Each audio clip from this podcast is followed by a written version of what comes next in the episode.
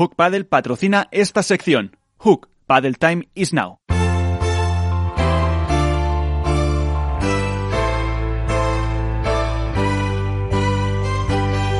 En esto es Paddle, comienza el debate.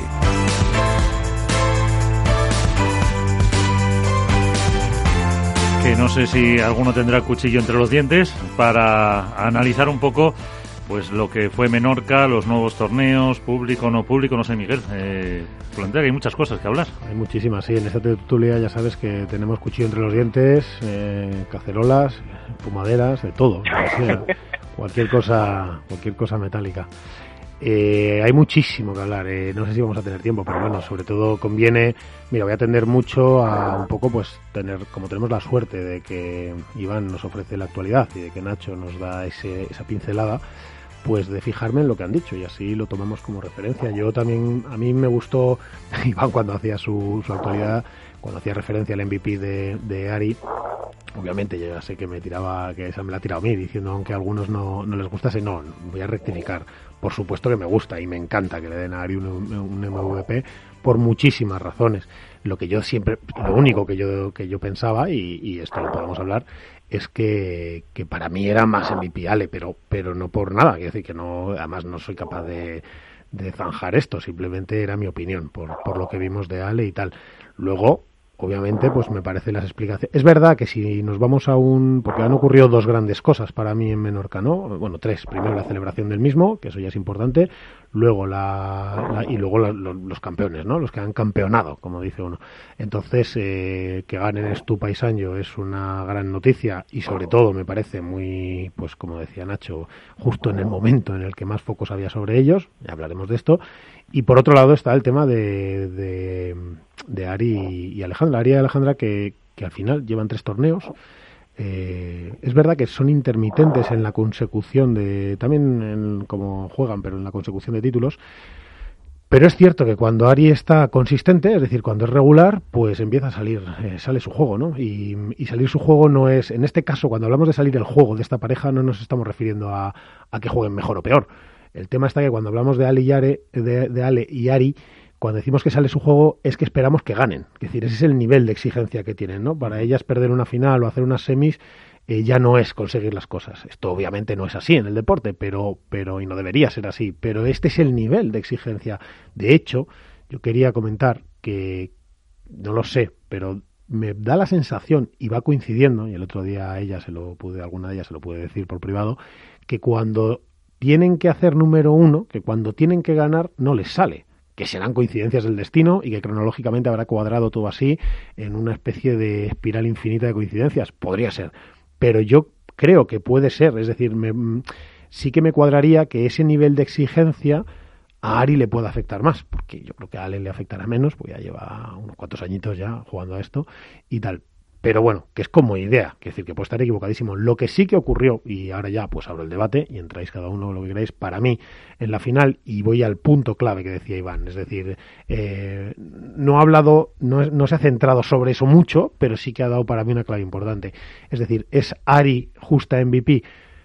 Bueno, el MVP es algo que se da en la final, para empezar. Con lo cual, si, si vamos a todo el torneo, para mí Ari sí ha sido MVP para mí sí. Ahora, en la final, que es como se otorga ese premio, aunque bueno, es un premio que lo otorgan ellos internamente, en el que todos los factores influirán según les convenga, y, y lo hemos visto. Hemos visto cómo se le ha dado un MVP a Mapi, que se le da un MVP por reconocimiento cuando, cuando ganan. Es decir, porque realmente en ese partido la que estuvo soberbia fue bajo. Pero bueno, quiero decir que es un el único premio que tiene que dar World del Tour ellos, porque los demás lo ganan, los jugadores, y, yo creo que tiene muchas condicionantes. En este caso, para mí, en la final, los destellos, o muchos destellos los pone Ari, pero Alejandra hace algo que, que hacía tiempo que no veíamos en ella, que es, eh, vemos cómo barre toda la pista, es decir, cómo está jugando por delante y por detrás, cómo está achicando espacios muchísimos, verdad que el físico actual se lo permite, claro, no el anterior, ahora sí está fina, ahora sí está como a ella le gusta, entonces te cierra mucho espacio hacia adelante, hacia atrás,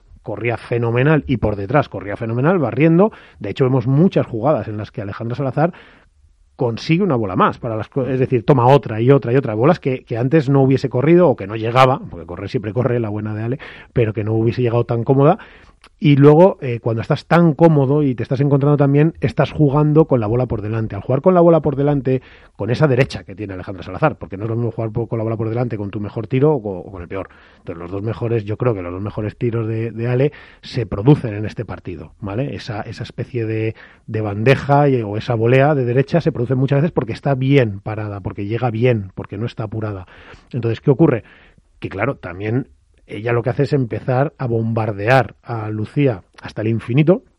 Lucía empieza a dudar más, los globos ya no son los mismos. A este nivel de competición, un globo un metro más, un metro menos no es lo mismo. Y un globo eh, que bote a un metro de la, del cristal o a un metro y medio ya no es lo mismo. Ya es suficiente para que el otro te tire con todo, ¿no? O te maneje, o tire a la malla, o te haga de mano hacia el lado justo en el que estabas, eh, no estabas apoyando, lo que sea, ¿no? Entonces yo creo que empieza desde ahí. Que luego sea el MVP o no para Ari, pues yo no sé cómo lo veis, pero a mí me parece que todo se construye desde ahí.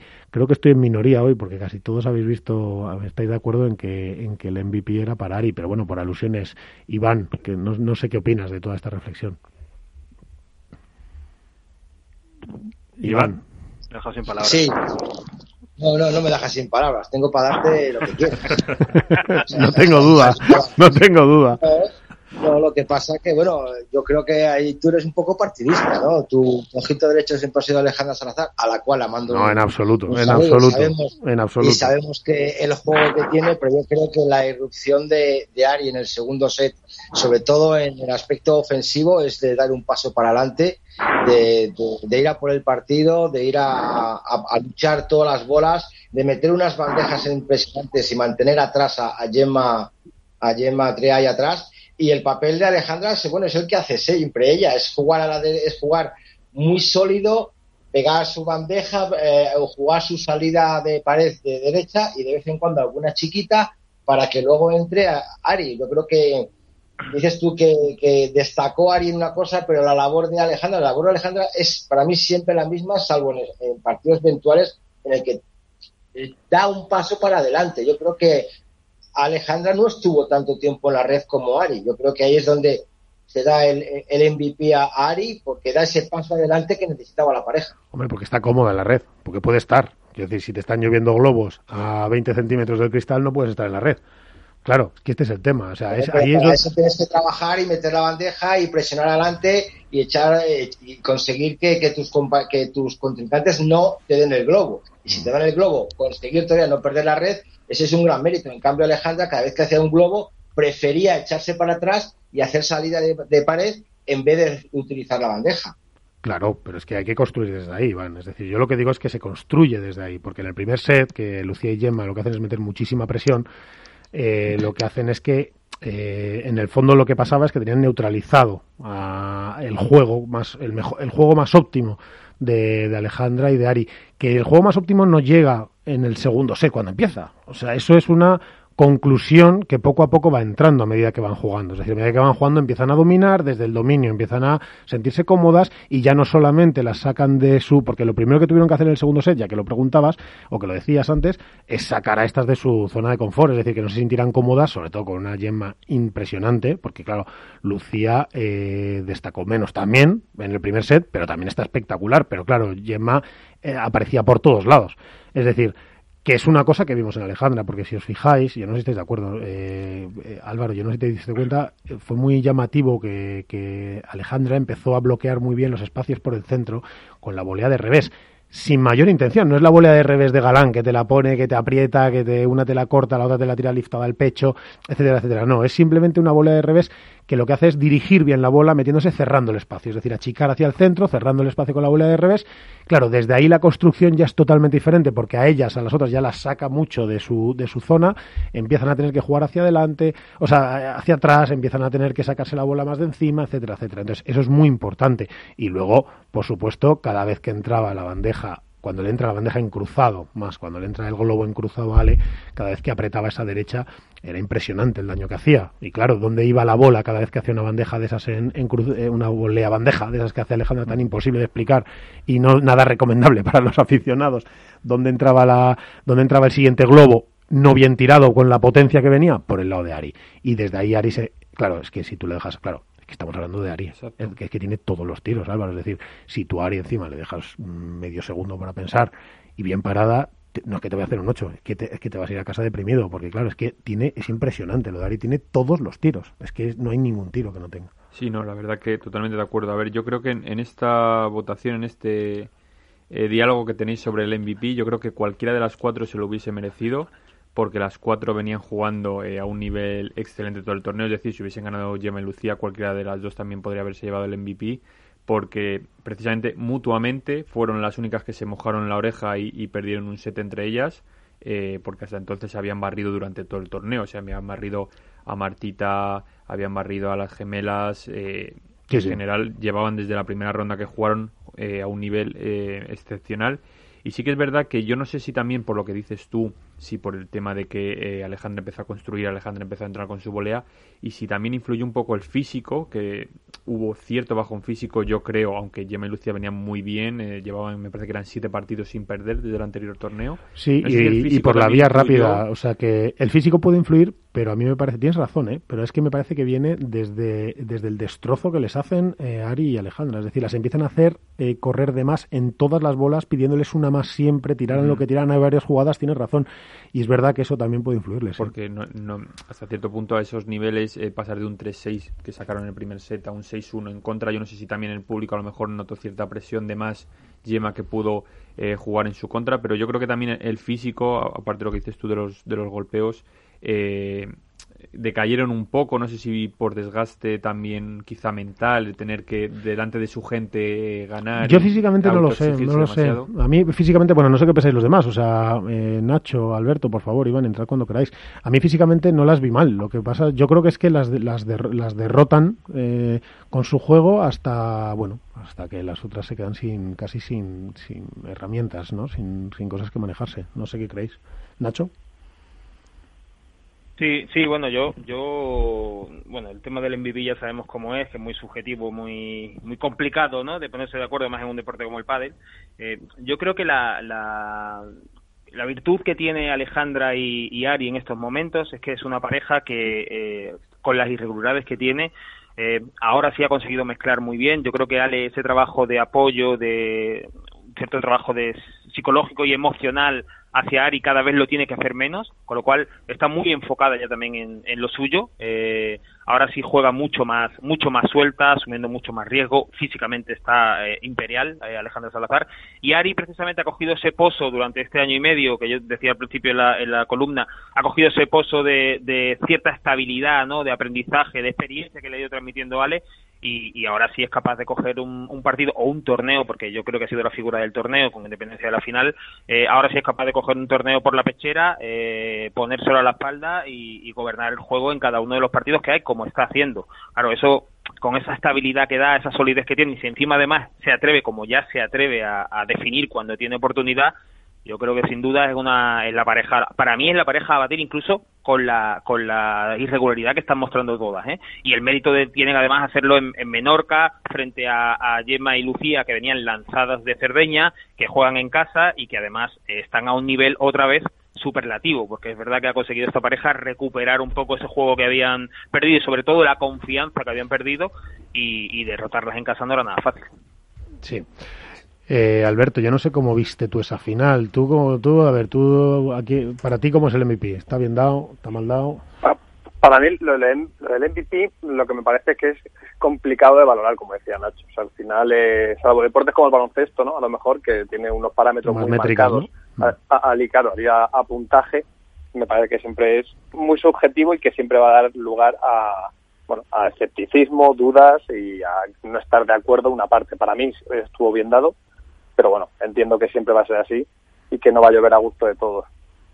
Con respecto al eh, papel que, que llevaron Ale y Ari, al final estamos acostumbrados a que el juego siempre suele cargar sobre el lado de Ari, porque Ale es una derecha atípica, es una derecha muy ofensiva que gana mucho punto y el punto que no lo gana siembra muchas dudas en las parejas rivales y esta vez eh, asumió quizá un rol un poco más eh, contenedor en el que Ari estaba más, más cómoda en ataque y que es consecuencia de lo que decía Nacho, de este año y pico de trabajo de ese, esa reconversión de una Ari que vimos en su, hace años con Martita cuando despuntó entre las parejas más top, que era, era definidora, pegadora y que llamaba por la frescura de, de su juego, a una jugadora mucho más regular que ahora otra vez, una vez que tiene una base y una compenetración con su pareja, se siente muy, muy cómoda y es capaz de definir a, la más mínima ocasión. Pero creo que llama la atención por eso, porque lo normal es que en los momentos de crisis de juego, los momentos cruciales de, de cada partido, eh, el juego se cargue sobre Ari,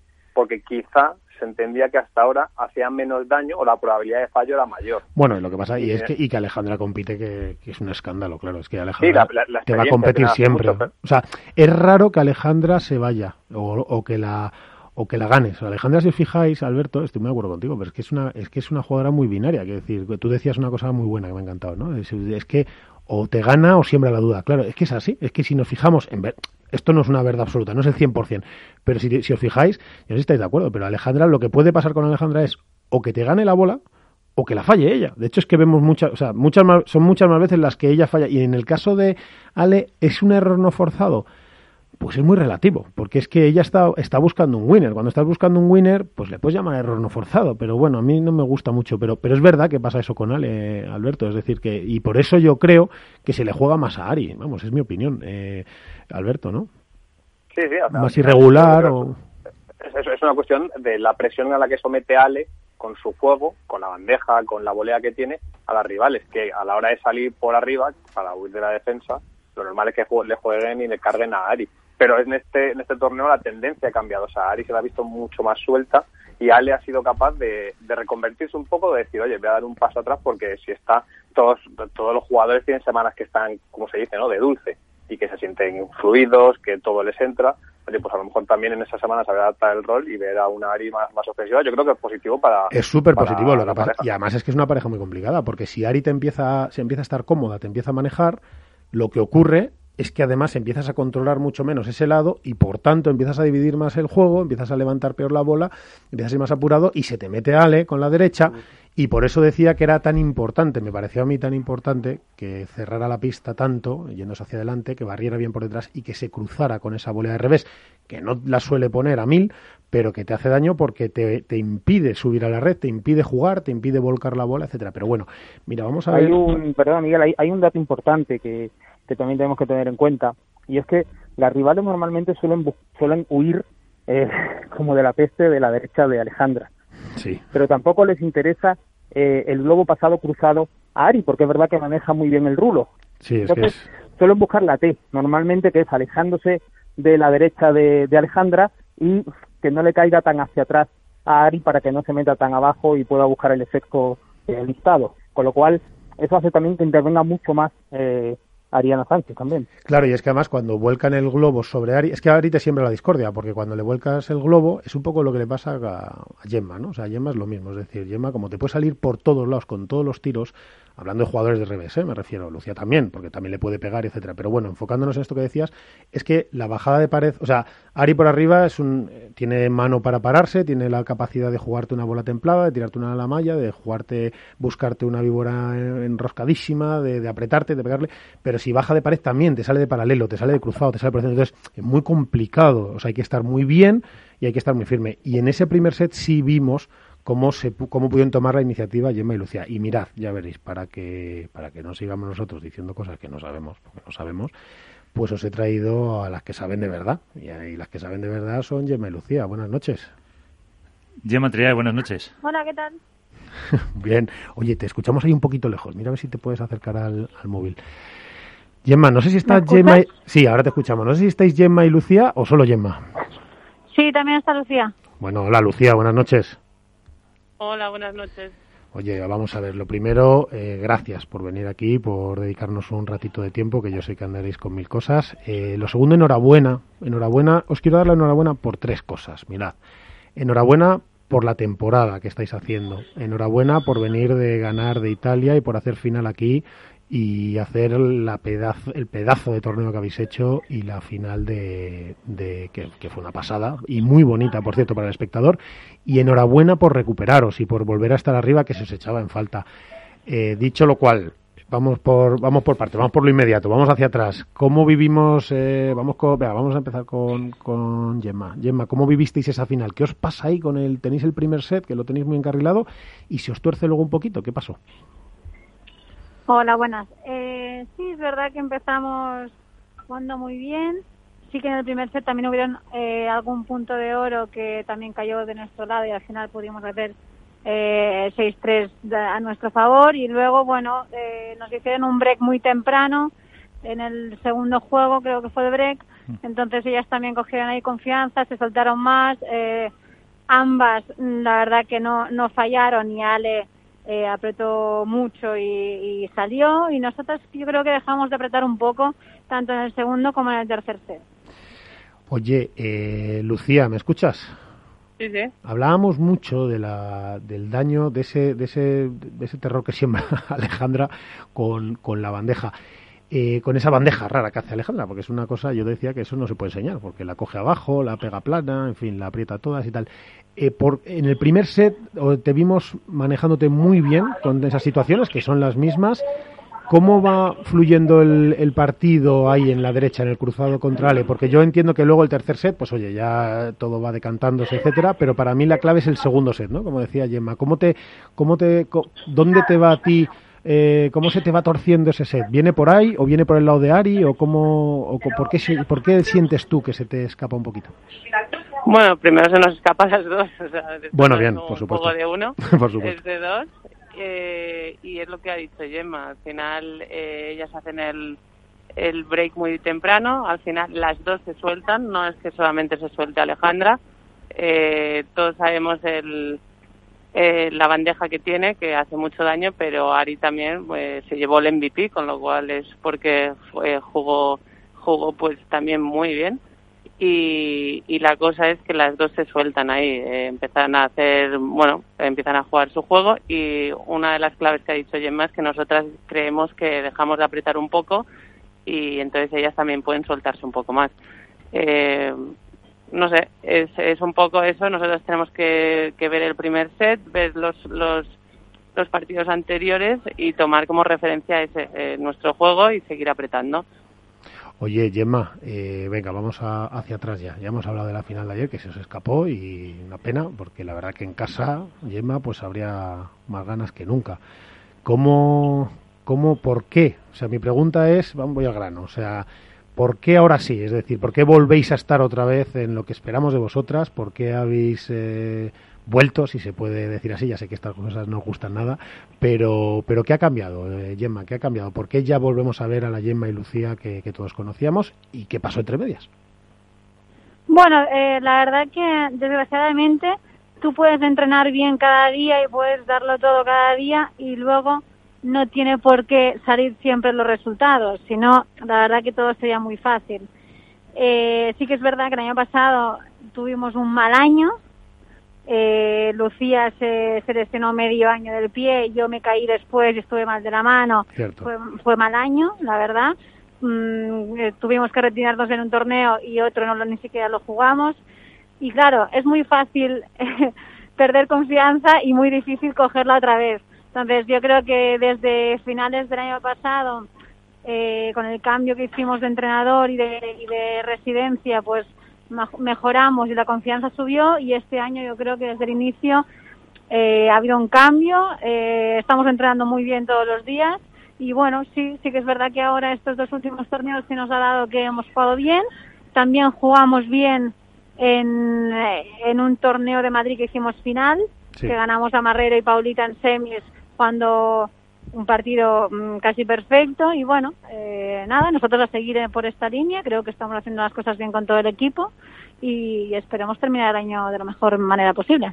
Hombre, mejor de lo vamos, con lo que lleváis, desde luego ya es ya, ya, ya casi sería una temporada muy buena.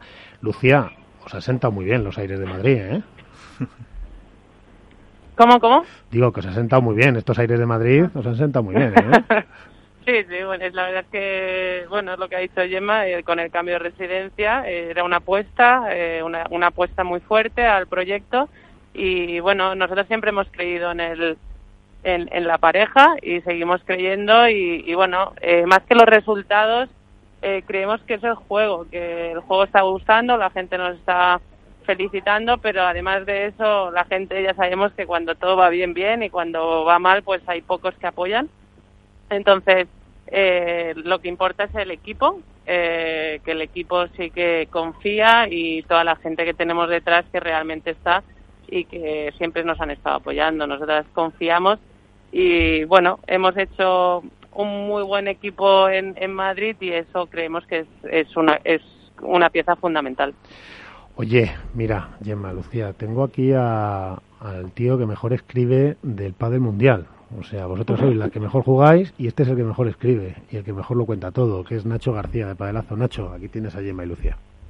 Hola Gemma, hola Lucía. Eh, lo primero, no Hola Nacho. Hola, ¿qué tal? Gracias. ¿Qué tal? Oye, quería preguntaros a mí, aparte de, lo, de la mejoría eh, técnica o táctica o incluso de confianza que, podáis haber, eh, que podáis tener ahora mismo, a mí me gustaría, eh, si podéis responderme, ¿qué ha cambiado a nivel un poco psicológico o emocional dentro de, dentro de la pista entre vosotras? Porque es verdad que el año pasado, con todos los problemas que tuviste, que ya habéis comentado, al menor contratiempo parecía que, la cuesta se os hacía demasiado grande, parecía como que os costaba muchísimo reponeros ante la adversidad y ahora sin embargo se os ve con otra con otra actitud en ese sentido. Eh, no sé si ha habido alguna clave, habéis cambiado algo y tal. Sí, por supuesto. La verdad que sabíamos y sabemos que es una de las cosas más importantes y de las que tenemos que mejorar más.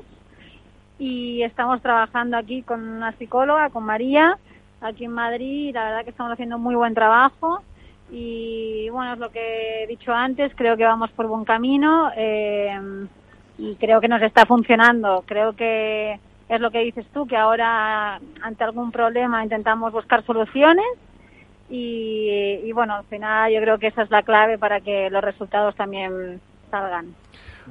Oye, Iván, mira, Gemma, tengo también en Valladolid, porque este estaba, el con el que habéis hablado estaba en Fuengirola, o sea, ha hecho lo contrario que vosotras, se ha quedado con el buen tiempo, pero porque vosotras habéis venido a Madrid que os vais a enterar, ya verás. Pero, pero tengo en Valladolid, que eso ya más férreo, eso ya más granítico, tengo a Iván de Contrapared. Iván, aquí tienes a, a dos fenómenas.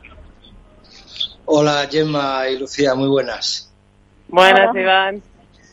Bueno, yo la verdad que Lucía lo sabe y, siempre se lo he dicho, ¿no? tengo predilección por ella y soy de las pocas que a veces en la Plaza Mayor me veía, vamos Lulu, porque sabe que yo estoy detrás de ella y me pongo detrás del banquillo. Es una jugadora que, me encanta cómo juega, es igual una, siempre además que, que, es una jugadora polivalente, ¿no? Porque juega a la derecha, juega al revés, juega adelante, juega atrás. Yo creo que es una de mis amores, por decirlo de alguna manera, y ella, y ella lo sabe y yo quería preguntar eh, a las dos, ¿no? O sea, venís de, un torneazo impresionante en Italia, os metéis otra vez en la final en... En, en Menorca. En, Menorca, en la tierra de llama. ¿Vosotros creéis, yo siempre pregunto más o menos, estáis viendo que el pádel femenino está súper súper bonito porque cada torneo lo ganan diferentes parejas, pero ¿no creéis que el torneo femenino como tal empieza en cuartos de final, porque hasta cuartos de final tenéis partidos muy fáciles, por los resultados que, se ven. Bueno, Iván, primero gracias por esas palabras. eh, nada, que a ver cuando nos vemos, que hace mucho. ¿eh? Pero eh, bueno, no estoy realmente de acuerdo con esa, con eso que has dicho, porque mm, hay muchas parejas que en primera que en primera ronda ya te pueden te pueden dar el susto o incluso o incluso ganarte. O sea que eh, hay parejas como que, que, se han salido de la, de la pareja 8, como Alba y Victoria, luego está eh, Tere y Aranza, eh, Sofía, bueno, Sofía y, Virginia, que me parece que ahora se pondrán de pareja 8, que estaban ahí que, y que son parejones. Y luego, sin olvidar a ninguna, que yo creo que todas están entrenando y estamos intentando que el pádel femenino crezca y, y no hay ni una que cada día vaya a dar el 100% a la pista. O sea que eso, yo creo, no estoy totalmente de acuerdo, que no, no puedes ir relajada a ningún partido ahora mismo. Hola, buenas Lucía, buenas eh, Gemma, soy Álvaro de Padel Spain, ¿qué tal? Hola, ¿qué tal? Muy buenas. Eh, nada, yo os quería preguntar, bueno, aunque lo he comentado un poco antes, pero para que me deis vuestra, vuestra valoración, eh, a mí me dio la sensación también de que, volviendo a la final, volviendo a ese partido, eh, que también un poco esa derrota, sobre todo tan abultada en los dos, en el segundo y tercer set, eh, no sé si fue un poco también en relación al físico, no sé si vosotras llegabais un poco eh, cansadas tras, tras, tantos partidos, eh, verdad que los habíais ganado sobre todo en este torneo de Menorca con bastante suficiencia, eh, pero no sé si llegabais un poco cansadas y quizá eso también jugó en vuestra, en vuestra contra en el, en el segundo y tercer set por, por lo abultado también del marcador. No, no que va para nada. La verdad que físicamente estamos, creo que en el mejor momento, creo que estamos impecables y de físico ni una ni otra estábamos cansadas. Yo creo que si repetíamos el partido por la tarde, lo repetíamos. Así que no, eh, ninguna, excusa, ninguna excusa de físico ni nada. Uh -huh. eh, empezamos, como bien dices tú, eh, tampoco estuvimos tanto tiempo en pista. Empezamos el jueves porque en este torneo sí que íbamos de pareja, bueno, tres porque Marrero no estaba. Exacto. Y, y no fue para nada de físico. Eh, ellas jugaron mejor en el segundo y el tercero. Hay que felicitarlas a ellas también por el juego que, que están haciendo y nosotros a mejorar. Eh, hay que analizar qué es lo que ha pasado, hay que ver el partido con el equipo y cuál es la diferencia entre el tercero y el segundo y, el, y en el primero, segundo y tercero um, del partido. Entonces, um, una vez lo, lo, veamos, seguramente vamos a, a, saber cuáles son las claves de, de, qué es lo que ha pasado. Fíjate, Alberto, qué maravilla. Alberto Bote de AS y de, y de, de la Dormilone de Padre WordPress. Eh, después de la temporada que están haciendo, venir de final y de campeonar, eh, es maravilloso lo natural que le sale a Gemma, ¿no, Alberto? El, bueno, es que tenemos que analizar y mejorar y mejorar, ¿no? Qué maravilla, Alberto. Sí, bu buenas noches, Gemma, Lucía, ¿qué tal? Hola, buenas noches. Mira, eh, este año, eh, quizá, bueno, después del tramo final de la temporada pasada, estaban centrados mucho los focos, ¿no? En el, en el baile de, de, parejas que había en el ranking femenino, en si Ale y Ari eran la alternativa por fin al número uno después del año pasado y de repente, eh, bueno, pasa la pandemia, la cuarentena y lo cierto es que estáis en el race, en, en la tercera plaza, a 60 puntos si no me equivoco de la segunda y apenas a 1000 de la primera plaza. ¿Cómo planteáis este tramo final de temporada en el que todavía hay tres pruebas? Eh, ¿Veis factible poder luchar por el, la primera plaza? Eh, buenas, eh, bueno, eh, la verdad es que estamos contentas con los resultados, pero es, no, no queremos centrarnos en, el race, o sea, al final todo eh, nuestro objetivo y como el de todas las que estamos ahí es acabar lo más arriba posible, no, no vamos a mentir, pero queremos seguir trabajando como lo hemos estado haciendo, que es cada día eh, pues prestar atención a todos los aspectos y creemos que por eso ahora estamos eh, dando el nivel que estamos dando. Entonces, no nos vamos a centrar en eso, ojalá que sí, que acabemos lo más arriba posible y, ya está, pero vamos a ir partido a partido y entreno entreno a entreno y, y ya está, y dar lo mejor cada día y, y, creemos en eso, creemos en el trabajo diario. Bueno, pues eh, Gemma Lucía, el, la siguiente prueba es en vuestra otra casa, ¿no? ¿Es Barcelona vuestra otra casa qué, o no? Digo que vuestra que la siguiente prueba o la que viene a continuación es Barcelona, que es vuestra siguiente, que es vuestra vuestra otra casa también, ¿no? Sí, ¿Tení, bueno, mi casa, sí, sí, esa ya es mi casa, hemos estado en la de Gemma y ahora toca mi casa y ojalá podamos enseñar el mismo nivel de padre que hemos hecho y ojalá los resultados también lleguen. Es lo que es lo que deseamos y lo que peleamos cada día. Oye, Lucía Gemma, ¿cómo, y os voy a ir dejando, pero es que me encanta preguntaros estas cosas distintas, pero ¿cómo vivís vosotras jugar sin público? ¿Cómo, ¿O con poco público? ¿Lo notáis? ¿No lo notáis? Eh, ¿Os viene bien? ¿Mal? Bueno, eh, la verdad es que a mí me gusta con público, ya sabéis que yo soy de animar, de levantar al público, de, entonces sí que me gusta pero bueno, eh, no nos podemos quejar, somos unas privilegiadas de poder estar haciendo lo que estamos haciendo en, en esta situación, así que agradecer al World del Tour que, que, haya sido capaz de sacar adelante el circuito este año de la manera que sea. Ojalá que en Barcelona pues se pueda entra, puedan entrar entrar gente y que cada vez sea más, pero bueno, no pinta muy bien la situación, pero lo importante es eso, que podamos jugar y que y que sea sin, sin perjudicar la salud de nadie. Bueno, para acabar, chicas, eh, ¿dónde ahora estáis en Madrid, no? Estos días hasta hasta Barcelona, ¿verdad? Sí, sí, estamos en Madrid. Ahora nos quedan dos semanas aquí de entrenamientos y bueno, luego ya nos toca Barcelona, como bien ha dicho Lucía. no sabemos cuándo, cuándo iremos para allá, pero me imagino que a principio de semana del torneo iremos ya para allá, para adaptarnos y todo.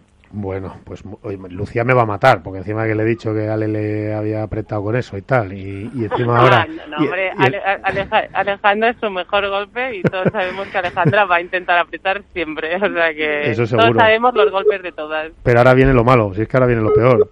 igual que Iván ha dicho que, que tenía pasión absoluta, Sí, a mí yo es que soy, reconozco que esa, esa derecha y ese, y ese revés alargado que tiene Gemma, que me vuelve loco, y lo que quiero de verdad es seguir viendo muchas veces, porque además es que yo os quiero ver, y como no os podemos ver más que desde el viernes, pues nada, que os veamos todo lo posible, que quiere decir que llegáis a la final, que ganéis este año, que de verdad de corazón os merecéis lo que estáis consiguiendo, que el, para mí la apuesta que hicisteis de venir a Madrid era muy difícil a nivel humano y a nivel profesional y está dando resultados y yo sé que estar lejos de casa pues no es lo más fácil, pero bueno, esta es vuestra casa, no solo Madrid, sino Capital Radio y, espero que volváis muchas veces. Y que cuando quieran se pasen por aquí. Por resultados, por cariño, por lo que os dé la gana. cuando, cuando nos deje la pandemia. nos deje la que se vengan por aquí, por el estudio. Así que enhorabuena por esas tres cosas que os dije, ¿eh? por hacer las finales, por ganarlas y por, por haber conseguido darle la vuelta y estar donde estáis. Un abrazo fuerte. Muchísimas gracias por vuestras palabras, la verdad. Pues muchísimas gracias y, que te guste el juego de Gemma, a mí también me gusta, o sea que perfecto. Bueno, no me mates, Lucía, no me mates, ya, ya verás. ¿Quién es ese Miguel? ¿Quién es ese Miguel? Yo, yo también, yo soy también fanática Muy fan. ¿eh? bueno, chicas, que descanséis, que, que, os sigamos viendo y que nada, aquí está vuestra casa. Ojalá que sea. Un besito a todos. Muchas gracias. Chao, chao. ahí está, es lo que eh, nos han dejado con esos buenos deseos y ese esa reflexión también de Iván sobre el juego de las dos. Muy bien, yo, Iván le ha dicho que la siga a todos lados. Yo creo que como, como la siga mucho va a tener que acabar llamando a la policía. Tú sabes que me pasó a mí una vez, eh, Miguel, chicos, me pasó que yo fui a ver un concierto de las Noches Sabineras, que eso es de lo que hace Pancho Varona con las canciones de Sabina. Y yo en mi vida, en mi vida, hablo con nadie que sea ni relevante ni tal, porque no sé qué decirle, fíjate, con lo que rajo y me corto.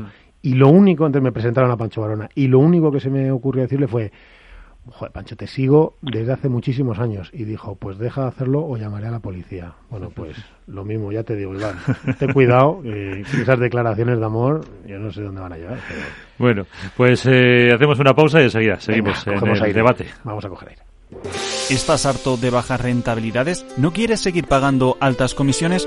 Traspasa tus fondos de inversión a Finicens y podrás obtener una mayor rentabilidad. Más información en el 91 048 3004 y en finicens.com. Finicens, especialistas en inversión pasiva. Una inversión sostenible es sinónimo de crecimiento futuro. Por eso en Dunas Capital conocemos el impacto de nuestras inversiones y lo comunicamos con transparencia. Realizamos una gestión sostenible que genera impactos positivos a largo plazo para nuestros clientes, el medio ambiente y la sociedad. Dunas Capital, el grupo independiente de gestión de activos de referencia en el mercado ibérico.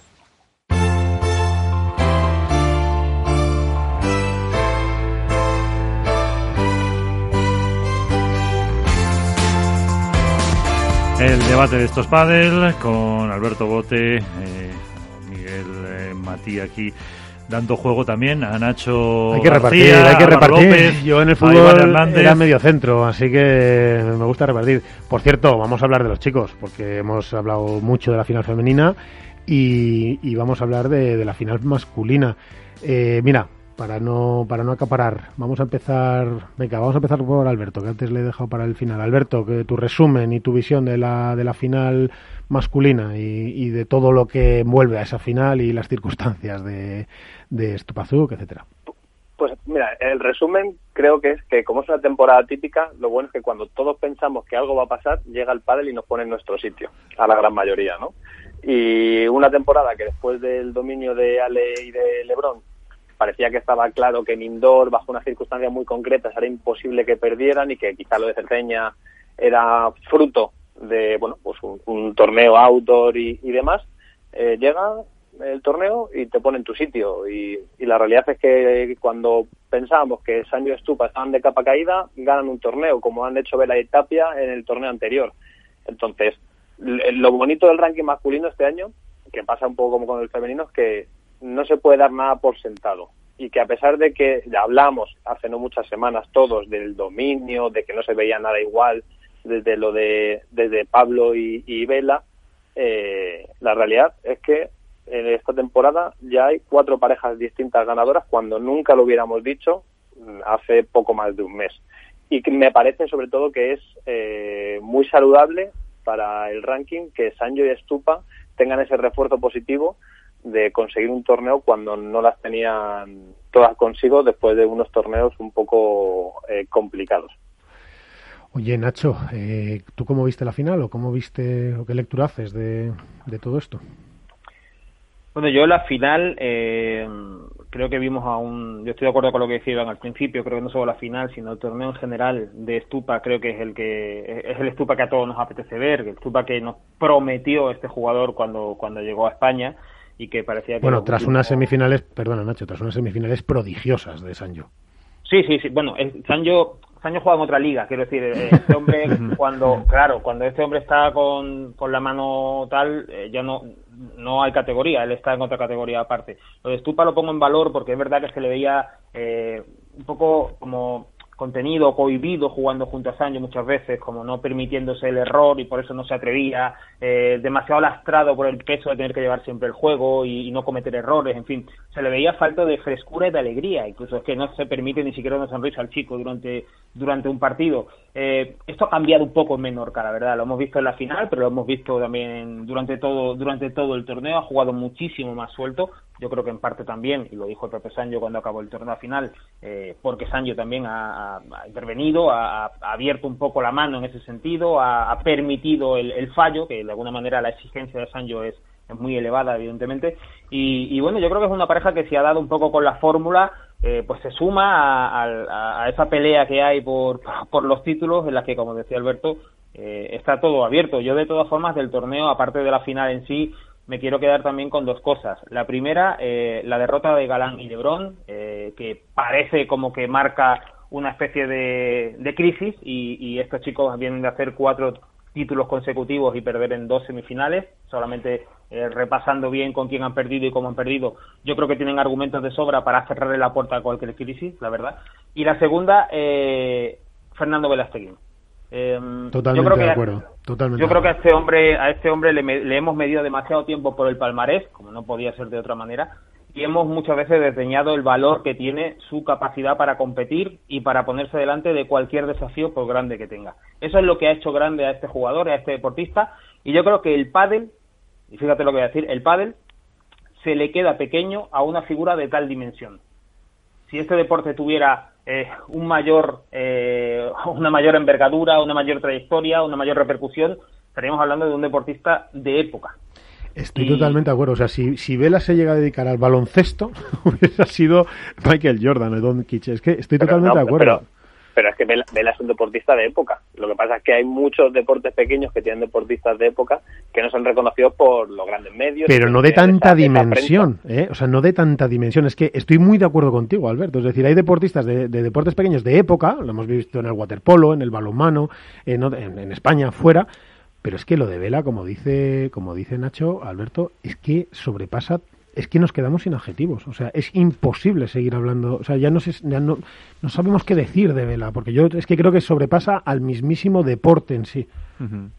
Sí, yo, lo que creo es que al final eh, hablar de, del pádel el día de mañana, las generaciones venideras, eh, será hablar de Velasteguín en gran medida. Y eso dice más que cualquier título que haya conseguido en la pista. Es que no lo sé, ¿eh? yo tengo yo tengo mis dudas ahí, Alberto, porque este es un deporte muy nuevo, que va a mucha velocidad y la narrativa que hay en torno a este deporte va solapando rápidamente cualquier cualquier episodio que haya. Y hemos visto como los cuatro títulos de Alejandro Galán y de Juan Lebrón eh, prácticamente eh, se convertían en un acontecimiento histórico. histórico con lo que se supone en relación a, en relación al deporte. sí, pero ya no voy ya no voy tanto a eso, Nacho, sino es, el hecho de, la figura, del deportista, de, cómo madura un, deporte, de pasar de ser eh, un juego, como hablábamos la semana pasada, a ser un deporte. Verla es mucho más que, los títulos que ha conseguido. Es, es la figura exacta del cambio trascendente que tiene el pádel en los últimos 15, 20 años hasta convertirse en probablemente el deporte más de moda, con mayor crecimiento a nivel internacional, y creo que eso hace que su nombre haya estado vinculado con el del propio deporte toda la historia. Otra cosa es que luego llegue otro y lo supere, que ojalá y será muy bueno para, para el crecimiento del pádel, pero creo que eso ya eh, fluye por la propia historia del pádel. Yo, yo sobre todo eh, añadiendo a lo que a lo que comentáis, yo hay una cosa que ya que tengo clara es que a, Vela cada día me le creo menos, es decir, que luego cuando termine el partido contra Galán y Lebron y diga que no tiene tiro ganadores, bueno, sí, no tiene tiro ganadores, no será el que más Eso muy de corra, ¿eh? no será el que más técnica tiene, pero, pero es capaz de competir, pasar la cuarentena con, con dos monstruos como son Galán y Lebron y hacerles un 6-2. Con 40 y... Uno creo que con tiene, 41 años. 41 años. ¿Os acordáis cuando le entrevistamos que perdió en Madrid la final y tiró esas tres pelotas fuera y dijo que no había dormido el, domingo? ¿Os acordáis? Y explicó los tres fallos uno a uno. Sí, sí. Vela tenía esas tres pelotas en la cabeza desde aquel día y hasta que saltó a la pista en semifinales eh, el sábado. O sea, esa es un poco es un, indicador claro de qué tipo de deportista es. Es que es un, es un depredador de sí mismo. Es decir, es que Vela tiene eso que es muy difícil en un deportista. Es decir, que tú quieras, es como lo de Messi, ¿no? O sea, el valor de Messi cuál es, lo bien que juega o que lleve 17 años marcando más de 40 goles. O sea, no sé qué es mejor, si lo bien que lo hace, pues, y Vela es algo así, o sea, es un tipo que se auto, que es, depredador de sí mismo, es decir, se devora, eh, no se consiente los fallos, los estudia, los, eh, cuando salta a la pista se acuerda de ellos, es impresionante. Iván, te hemos cortado antes, me parece. No, no, yo solo quería decir que para mí Vela es un camaleón del padre, ¿no? Es una persona que es capaz de adaptarse a cualquier ritmo de juego y cuando él quiere marca el suyo. Yo creo que la semifinal yo no había visto una velocidad de bola tan brutal en mucho tiempo. La, el cómo aguantaba Vela esa para mí la mejor volea de revés del circuito que es la de Alejandro Galán que te la mete a la esquina, que te la mete rasa, que la, hace de bote pronto. o sea, es una cosa de locos y el Vela cómo, cómo, cómo se la come, cómo va, va buscando la bola y va la rapidez que tiene. Y cuando él sacaba, decía chicos, ahora saco yo, como digo yo, en Miami se marcaba un yugoslavo, paraba el tiempo, botaba la bola 40 veces, iba a saludar a uno, saludaba al de la grada, salía a dar una vuelta, aparcaba el coche, frenaba el tiempo para ir a, para marcar el ritmo suyo del partido. Pero yo creo que es, es lo que tiene Vela, que es que va un paso por delante, es como Sancho si año va un paso por delante de la estrategia, Vera va un paso por delante en cada punto.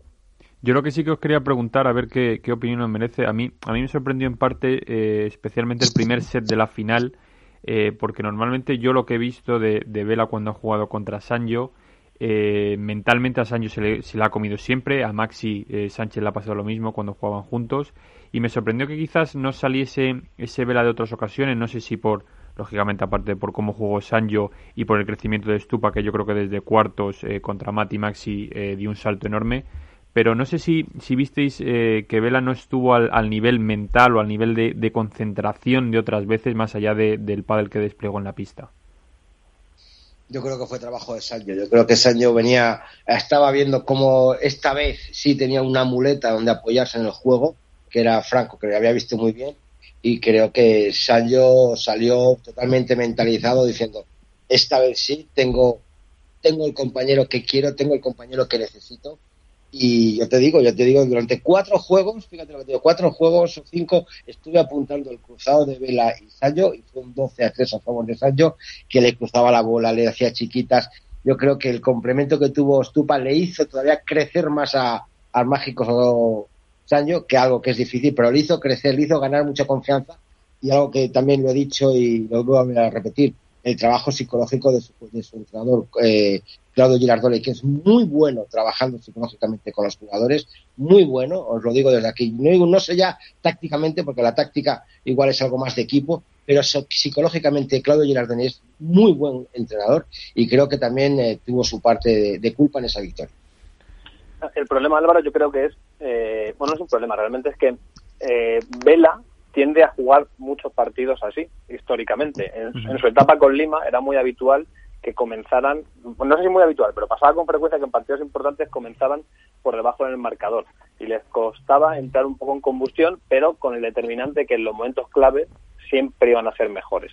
Entonces, eh, si a eso le sumas que quizá le, cuesta, no sé coger el ritmo, sino que no empieza en su 10 sobre 10, sino que empieza en un 7, y enfrente tienes a Sancho, que está cómodo, que le corre la bola, que se siente a gusto, claro, son dos factores que unidos el resultado solo puede ser el que fue, que es una brecha en el marcador eh, que hace mucho daño. Intentaron revertir en, el, en, el, segundo set y fue mucho más eh, más igualado, pero yo creo que estuvo por ahí la que esa fue la clave. A mí también me pareció que tuvo mucho más atrevimiento Stupa que, Tapia. Eh, yo a Stupa lo vi muy suelto, lo vi jugándole, o sea, eh, exigiéndole a Vela, o sea, teniéndolo ocupado, por decirlo de alguna manera, con esos envíos a la malla y, siempre dándole mucho mucho carrete al juego. Y, yo creo que, que, Tapia lo vi un pelín eh, un pelín tímido en ese sentido, ¿no? El partido creo que requería un poquito más de, protagonismo en ese momento y yo creo que creo, ¿eh? Desde fuera me pareció que me pareció que pasaba que sí. Y lo que decía Álvaro de, de Sancho es verdad. Sancho durante muchísimo tiempo, bueno, no había partido en el que no expresase su admiración por Vela eh, incluso algunas veces parecía que eso lo jugaba en contra, ¿no? Como que ya salía, ya salía el partido como perdiendo por un juego. Y, yo, pero yo creo que en los últimos tiempos eso ha cambiado un poquito. Sancho ya, Sancho tiene una jerarquía ya dentro de, la pista, con independencia de la, de la repercusión histórica que pueda tener Vela. Y, yo creo que eso de alguna manera, ese lastre lo ha dejado, lo ha dejado atrás. Cuando sale a la pista es, Sancho y, por mucho que tenga Vela adelante y la admiración que tiene, yo creo que ya se le ve con mucho más empaque en ese sentido. Y ahora os lanzo otra pregunta Hoy que día va de preguntar. Eh, esta sobre todo yo creo que va para Iván. Eh, si en vez de haber... Miguel, se, ha ido Miguel y te ha dejado a ti, ¿no? no, me lo voy a... Está aquí, está aquí, pero... Os dejo, a ver, os dejo a mis chicos, a ver cómo se manejan. Pero claro, llega Álvaro y me, lo, y me lo incendia, porque claro, le va a preguntar Iván y esto, claro, ya es incontrolable. para Iván. Eh, Iván, ¿tú crees que si hubiese estado en vez de Claudio eh, otro entrenador sentado en el banco, bueno, ya sabes quién, lo que le gusta el resultado hubiese sido el mismo o hubiese cambiado, teniendo en cuenta que, que ya sabemos que Claudio es más de Sanjo y Pozzoni es más de más de Stupa. Ahí te lo dejo. Me estáis metiendo, en un fregado considerable. opinión periodística, opinión periodística, Iván. Bastante considerable, ¿no? Eh, que, por otro lado te apasiona, o sea, que esta es tu oportunidad. Vale, ahí me lo habéis dejado. Vale, pues mira, me voy a mojar, me lo habéis dejado votando y en el punto de penalti. A los resultados me remito. A los resultados me remito. Cuando ha estado un entrenador y cuando ha estado otro.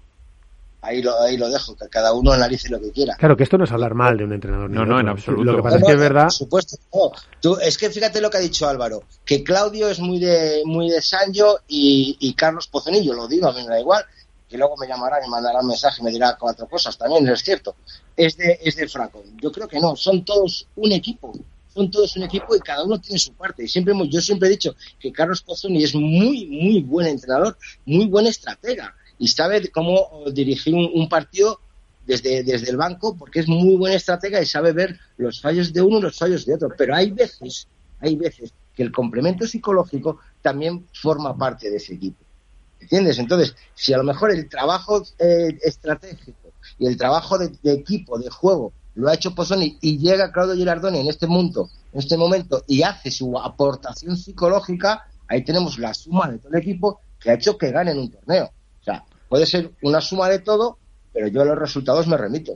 Hombre, es cierto que Sancho es un jugador al que, bueno, perdón, que luego Daniel eh, se enfadará, pero de los jugadores del circuito, uh es de los que menos les gusta tener un, coach o un entrenador en los partidos. Esto es así, Iván. Es decir, él, vamos, que lo ha llegado a decir en, eh, abiertamente. O sea, no, no se ha acordado diciendo, bueno, es que yo no, a mí no, no es que no le guste, que sí que le gustará, pero que, que, bueno, pues que si no lo tuviera, pues que también estaría. Pero claro, efectivamente, es que no es el solo. Si es que el tema de Sancho, mira, lo ha dicho Nacho muy bien, si es que en la medida en que Sancho consiente y admite a Estupa, pues Estupa se suelta. Y, esto es lo que le estábamos echando en falta a Estupa, es decir, que se soltara, que se soltara, bueno, y, que, la metiera, porque también es verdad que, claro, o sea, es que Estupa juega una barbaridad, pero, pero claro, le echábamos en falta ese, como esa transición hacia adelante, en los puntos de oro, que hemos visto tiebreaks en los que Estupa ha tirado cinco bolas fuera. No sé si además para, precisamente forzando ese atrevimiento, diciendo, oye, pues mira, que, estoy más cohibido, fuerzo, y no le entraba. Es verdad que, por lo que sea, también influye muchísimo. Es claro, influye también, si Sancho está muy bien jugando, pues también es lo de, es lo de antes, ¿no? Lo que decíamos de Ari. Pues claro, pues Estupa le, está mejor parado en todos los golpeos. Y es que eso influye una barbaridad. Mm. en el transcurso del partido, que va cogiendo consistencia, eh, confianza. Si se puede aplicar eso también a Tapia con Vela. A lo mejor el mismo extrapolarlo también. Yo creo que Vela, yo creo que Vela, Vela da espacio, ¿eh? Sí, Vela, da espacio. todo lo contrario, ¿eh? Todo lo contrario. Sí, sí, lo que pasa es que iba a decir eso, yo creo que Vela siempre ha jugado para su compañero. Dicho lo cual, a un chico de la edad de Tapia simplemente por estar al lado de Vela, por mucho espacio que te dé Vela, ya, ya te pesa, claro. Exacto. Totalmente, estás todo el rato en sombra. es que no, no, ves el sol, claro, hasta que no, y por mucho que te estoy diciendo, oye, mira, venga, va, atrévete, tal, tienes la potencia que tienes, no para de elogiarlo, bueno, que Vela lo ha hecho siempre, yo no sé si os vamos, acordémonos de cuando ganó con Willy Laoz aquellos dos torneos, bueno, eso es eh, impresionante. claro, o sea, eso es un episodio histórico con el pádel de verdad. Y, y, el hombre jugó jugó para su compañero, le señalaba en mitad del partido, el público lo aplaudía, Willy. O sea, lo que hizo Vela en esos dos partidos, lo que hace normalmente Vela. Es verdad que en la etapa de Juan Martín, pues el último tramo estaban bastante digamos, había una brechita entre ellos, ¿no? Por decirlo de alguna manera. Pero, pero es verdad que siempre, siempre ha jugado, siempre ha jugado a su compañero. Otra cosa es lo que tú dices, Miguel, claro, que tienes al lado a un tótem del pádel y dices tú, camino me da el sol, vamos, desde que salto la pista, vamos. Sí, sí, seguro. Eh, Alberto, eh, desde, bueno, mm, el análisis, vamos, vamos a atender un segundito lo de, lo de ya que lo ha dicho Alberto, eh, me, me, gustaba tu enfoque, más allá de la final y de todo esto que estamos comentando. Lo de Lebron y Galán entonces, ¿qué era? Eh, era el dominio absoluto, no ha dejado de pasar, eh, era la pista. Eh, mascaritas, son mascaritas. Son mascaritas. No. Hay una cosa que. las caritas de uno cuando pierde y la reacción de uno cuando pierde junto, junto con la, de otro que gana y lucha, ahí está la diferencia. Que unos saben jugar en contra del, del marcador y otros no saben jugar en contra del marcador. Hay que cada uno lea lo que quiera. Yo creo que en general, Miguel, cuando hablas de dominio, hay varios factores que influyen. Para empezar, los jugadores jóvenes cogen el pico de forma mucho antes que los jugadores que son más veteranos, por una cuestión de edad. Y eso, eh, pues hizo que partieran la vuelta a la temporada, pues quizá con un puntito o dos pasos por encima, que les permitía además tener esa velocidad de juego con la que, de la que hablábamos con Uri que, que no se veía desde hacía mucho tiempo y que de alguna forma eh, sembró un run run dentro del propio circuito que ellos mismos se, se encargaron de refrendar ganando cuatro torneos. Pero yo, como decía Nacho al principio, creo que tiene argumentos más que sólidos como para pensar que esto no es una crisis, sino que el deporte es así. Solo hay una pareja que gana cada torneo, no hay más. Y, y que tienen todavía tres, tres torneos de margen como para eh, bueno, volver a la senda de lo que había sido ese pequeño dominio, pero es que es muy difícil. El padre que plantean LeBron y Galán es muy difícil. Camina por un hilo eh, de mucho riesgo, que es el jugar perfecto. Porque si tu plan de juego es ese, el día que no estés bien, es complicado que te vaya que te vaya a salir bien. Y así hay que sumarle que, como te decía, hay parejas a las que les cuesta más por una cuestión de edad o de que es el primer año que están jugando juntos y no lo han hecho nunca antes y solo habían tenido el test de, de Marbella, coger ese punto, ese ritmo que poco a poco están encontrando. Eh, hemos visto el caso de Uri Javi, aunque hayan caído este torneo antes de lo esperado. Bueno, que lo decía, que lo decía aquí, ¿no, Uri? Que, que, es que ellos son unos jugadores que necesitan ritmo y claro, que esté justo en la temporada antirritmo. antirritmo. Claro, entonces, son una serie de factores que, que al final han hecho que, que se pongan arriba cuando nadie lo esperaba, cuando a lo mejor todos dábamos a Paquito de Lima porque están en, el apogeo de, su carrera y que ahora, bueno, pues van a tener que saber gestionar, que esto también es parte la pareja, está muy bien cuando gana, pero ahora tienen que saber gestionarlo. Ese es el reto que tienen ahora, gestionar este, esta situación, que por otro lado, insisto, eh, han perdido en dos semifinales, ¿vale? Han perdido en dos semifinales. Estamos hablando de dos chicos que tienen 24 y 23 años, Estamos hablando además, por ejemplo, en el caso de Lebron, a que todos situamos como no, no solo como una figura del, del circuito, sino prácticamente como un número uno. Eh, ganó su primer torneo en 2019, ¿vale? Es que tenemos que tener un poco de memoria y no sacar, cuando recurrimos a tantos epítetos, acabamos perdiendo la perspectiva. O sea, son chicos muy jóvenes que todavía no han aprendido lo suficiente ni a ganar ni a perder.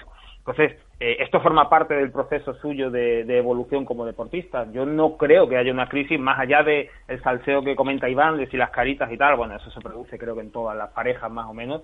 Ahora bien, esto ahora tenemos que ver cómo gestionan esta situación. Dos derrotas que creo que son eh, ambas asumibles, fácilmente asumibles además. Quizá la de Javi Uri no por quiénes son, sino por cómo se produjo en 12 y tal. Bueno, pueden tener algo más que reprocharse, pero son dos derrotas que yo creo que son asumibles perfectamente y, no creo que haya cambiado demasiado en la situación de, de LeBron y de Grant, más allá de que haya momentos de forma diferentes o que LeBron haya podido estar eh, un poco más fallón en, en, los últimos en los últimos partidos, pero bueno, quiero decir que no veo nada anómalo, o sea, yo creo que hay mucha gente esperando a Galán y a Lebrón después de los cuatro títulos que han conseguido y tengo la sensación de que hay cola para pasarle factura. Sí, no, y, y, sobre todo lo que dice, relacionado a lo que dice Alberto, eh, esa línea tan fina de, juego que en un momento dado que puede ser un poquito más baja, también hay que tener en cuenta que los rivales juegan, es decir, en un torneo te, te aparecen un chingoto y un tello que, que te desmontan totalmente los esquemas, te, te hacen dudar, en otro torneo te aparece Stupa, en otro torneo te aparece Tapia. Y, que te van estudiando los contrarios. Exacto, que, ya sabes la forma de jugar y que poco a poco también ellos van cogiendo la forma y que en, un torneo están en un pico de forma y te pueden devolver las bolas, te, crean problemas y al final te acaban ganando el partido. Pero fíjate, perdona, perdona un momentito Álvaro, eh, eso es lo que yo os comentaba antes con lo de Vela. Eh, para que veamos que no digamos que no tiene realmente la, no tiene el reconocimiento la dimensión que tiene como deportista. Más allá del impacto que tiene como decía Alberto en el deporte en sí no hemos apreciado todavía valorado o ponderado suficientemente la, figura suya. Eh, Galán y, Lebrón pierden ante una versión eh, impresionante de Fernando Velasteguín. O sea, perder con Fernando Velasteguín delante en esa situación en la que estuvo, eh, dándole la vuelta al partido, lanzándose de cabeza por todo. En fin, si eso es para abrirse, para abrir una crisis en una pareja, yo creo que hemos perdido completamente la perspectiva de este deporte. ¿eh? yo, lo que, yo, lo que, creo es que Galán y Lebron tienen una cosa muy buena ahora mismo, que es, vale, vienen de ganar cuatro torneos seguidos, eh, la fama está muy bien, van a ser una, una pareja épica, se les comparaba ya con Juan y con Vela, etc. ese es el error, claro. Los, claro, los halagos que, debilitan a, la larga. Ahora tienen dos derrotas consecutivas, pero lo positivo que tienen es, vale, con el plan A de juego, que es el plan de jugar a una velocidad descomunal, de ser muy ofensivos, de aprovechar cualquier ocasión por arriba, no siempre vale. Porque los rivales, como decía Álvaro, también juegan. Joder, vamos a reconvertirlo y vamos a ver cuáles son las opciones que tenemos para que no solo el plan A no funcione, plan B, tenemos un plan C. Bueno, es que este, tipo de cosas que, además esto es la, es que esta es la consecución, eh, la consecuencia, perdón, natural de lo que pasa en Madrid. Ellos ganan cuatro torneos, ya son cuatro torneos los que, los que, en los que los demás han jugado con ellos. Ya vas cogiendo sensaciones también, o sea, no siempre, no, es pierdo gano. También durante un partido ocurren cosas. pues durante un rato por aquí produje, pues durante un rato me pareció que Galán por aquí me fallaba, o que cuando pasaba esto y ellos dos tal, o sea, ya van cogiendo sensaciones. Además lo estudian. Vale, llegan a estudiarlo, cambian las condiciones de juego, lo que sea, da igual. Bueno, los también los jugadores ven los partidos de otros, de decir, a ver, esto es porque le han metido mejor mano que yo a esto, tal, bueno, van aprendiendo. Y ahora les toca a ellos aprender del aprendizaje de los otros, de decir, bueno, a ver, ¿por qué nos han ganado? ¿Por qué no? Eh, tal, era un tema, ¿qué parte es nuestra simplemente? ¿Qué parte es de ellos? ¿Qué parte es de las condiciones? ¿Qué, debemos cambiar? O sea que, bueno, también es parte, eh, una parte natural de, de la competición, lo cual, lo cual dibuja, por lo menos a día de hoy, es que esa comparación con Juan y Vela es absolutamente imposible. Es decir, porque con Juan y Vela no había forma de ganarles. Es decir, daba igual que los estudiaran, que no los estudiaran, que jugaran más veces contra ellos, menos. Daba exactamente igual. Su dominio fue absolutamente terrorífico. O sea, eso sí fue eh, cainita. O sea, no. Es que. eso, es, claro. eso es, Miguel, lo que decía Nacho precisamente, de que el pádel se fagocita y que va muy rápido, ¿no? Son las ganas de, las de las nuevas generaciones de querer ver una pareja simbólica, además de dos jugadores españoles, y eh, no sepultar, pero sí, bueno, de marcar una tendencia nueva. y, luego, y, luego, y luego yo creo y luego yo creo que tanta tanto elogio a, Alejandro Galán y a Juan Lebrón por los cuatro títulos, eh, de alguna manera también ha provocado una cierta injusticia con ellos, porque ha dado la sensación de que lo que hacían, de que han arrollado, de que han arrasado, de que han ganado con la gorra. Y no es verdad, de los cuatro torneos que han ganado, tres los han ganado en tres sets en la final.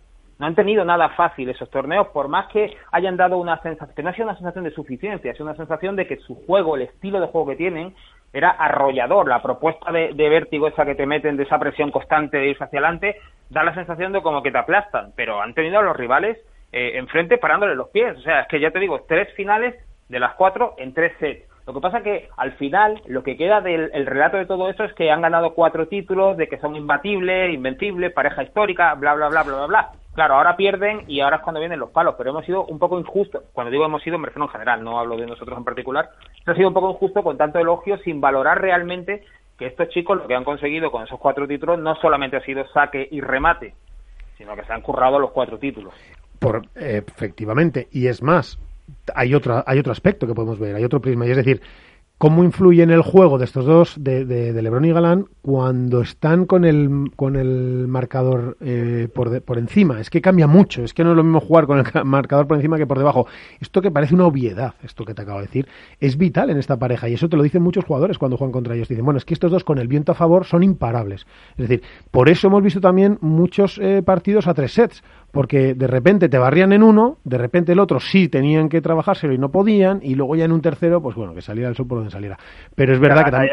Ahí, es donde iba yo, Miguel, que, al final su plan de juego siempre ha sido el mismo, la cuestión es que les funcionaba. Sí, pero todo, pero todo en torno a ellos. Pero Alberto, fíjate, pero y, pero todo en torno a ellos, ¿verdad? Eh, es lo que decía Nacho, lo que estás diciendo tú ahora, Alberto, el plan de juego. Pero, pero parece que nos habíamos centrado en qué pasaba con ellos, ¿no? Habíamos como quitado de la ecuación un poco a los rivales. Sí, pero porque la realidad es que para bien o para mal, ellos eran los protagonistas de los partidos. Tienes razón, Nacho, que, o sea, que nadie les ha regalado nada y que quizá esas ganas que, que hay de, bueno, de poner, de ensalzarles, ha hecho que valoremos el mérito que tiene, lo, que, lo que han conseguido, pero es que su propio juego hace que el foco gire en torno a ellos, porque son ellos los que ganan o pierden probablemente los partidos en la mayoría, porque son ellos los que deciden no esperan a que el rival falle. Van a por el partido, su plan de juego es proponer. Es proponer, sí. cara, cara o cruz. No les importa. Hasta ahora había salido cara, con esfuerzo, pero había salido cara. Vamos a ver ahora cuando sale cruz, que sí, son dos semifinales, pero ha salido cruz dos veces seguida. Entonces, ahora tienen que pararse, frenar y decir, oye, a lo mejor no siempre puede ser el cara cruz porque o tenemos que saber convivir con que el cara cruz a veces también es cruz. Sí, pero hay que hay que ver también la hay que ver la derrota y las victorias. Yo he dicho antes, perdón, he dicho antes tres finales de cuatro, son dos finales de cuatro que los han conseguido en tres sets y en las dos han tenido que remontar el primer set. O sea que yo yo creo que al final en el pádel en general se ponen demasiadas etiquetas. O sea, son los invencibles, ahora son jugadores que no saben remar a contracorriente, ahora son jugadores que cuando no pueden pegarle mucho por arriba porque la pelota no sale, se les cae el partido. Yo creo que se simplifica demasiado un poco el diagnóstico en este caso. Yo insisto, jugadores de 23, 24 años, cuatro títulos consecutivos este año con un estilo de juego que enamora a cualquiera, y una final. que te guste uno u otro, una, una final, dos, dos semifinales, en fin. No, prodigioso. Estamos hablando de un temporadón, no, de una crisis. Te lo firmaría cualquiera, claro. O sea, imagínate los demás, ¿no? Diciendo, joder, pues yo con eso en crisis no estaría. Pero bueno, también es verdad que son una pareja muy llamativa. Lebron le da mucha visibilidad a esa pareja en cuanto, claro, tiene una personalidad muy marcada, pues como decía Iván, ¿no? Eh, porque iba por ahí, claro, que iba por ahí el palo. Entonces, efectivamente, pues que le da visibilidad. Oye, pues también hay que saber estar debajo del foco. Yo, fíjate, yo no sé si estoy de acuerdo. Yo he visto a Lebron en los últimos dos torneos un pelín más bajo del nivel que nos había mostrado en los anteriores. Y fíjate, ahí sí yo analizaría un poco si eso ha tenido una relación de causa-efecto con el hecho de que no hayan superado las semifinales. Es Para mí total. de otro modo, la importancia de LeBron en la pareja. Para mí total. Es decir, es que LeBron estaba jugando a un nivel tan impresionante que, pero es que era impresionante. O sea, es que porque es que además LeBron, en los últimos tres meses ha sido el mejor jugador del mundo. Ale se ha mantenido en un nivel muy alto, es verdad, pero bastante regular. Pero claro, el que sobresalía por estética y por y por cómo se movía en la pista y por recursos al final es LeBron. si LeBron estaba haciendo. exacto, y si LeBron no está, pues claro, esa pareja no es que se vuelva plana ni mucho menos, pero se mantiene a un nivel muy alto por Ale, pero claro, si LeBron no sobresale es el plus ese que les ha faltado para llegar a las finales. El, el torneo anterior lo justificabais porque era outdoor.